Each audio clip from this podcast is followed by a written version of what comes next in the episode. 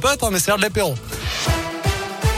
À la une, journée compliquée à la Stas. Trois lignes étaient à l'arrêt. M1, S1 et 70 après de nouveaux incidents dans le secteur.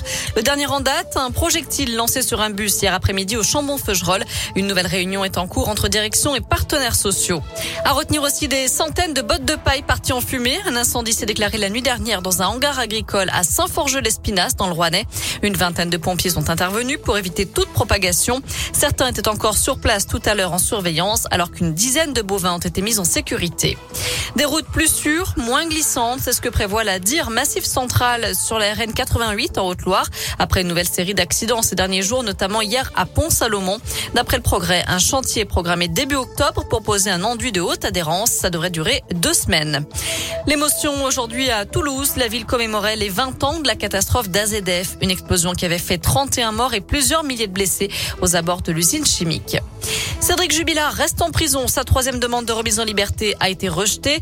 Mise en examen pour le meurtre de son épouse, Delphine Jubilard. Il clame toujours son innocence et doit être entendu prochainement par les juges d'instruction. Le corps de l'infirmière de 33 ans, porté disparu depuis décembre dans le Tarn, n'a toujours pas été retrouvé. On passe au sport. À suivre l'entrée en liste de Saint-Chamond en Coupe de France. Les Couramio en Pro B vont défier Pontcherry en Isère, une équipe de National 1. Coup d'envoi à 20h30. Et puis en foot, il y a de la, du foot féminin à suivre avec Slovénie-France à 21h. Qualification pour la Coupe du Monde féminine. Et puis Monaco-Saint-Etienne en Ligue 1, c'est demain à 19h. Enfin, il y en a qui ont de la chance, d'autres qui ont vraiment beaucoup de chance, on peut le dire. À Toulon, une joueuse a remporté 6 000 euros au Keno le 8 août dernier. Le lendemain, elle s'est laissée tenter par une grille de loto et là, bim, elle décroche le jackpot 6 millions d'euros. Elle a donc récupéré ses gains et en profite maintenant pour gâter ses proches. Très bonne soirée à tous. À l'écoute de Radio Scoop.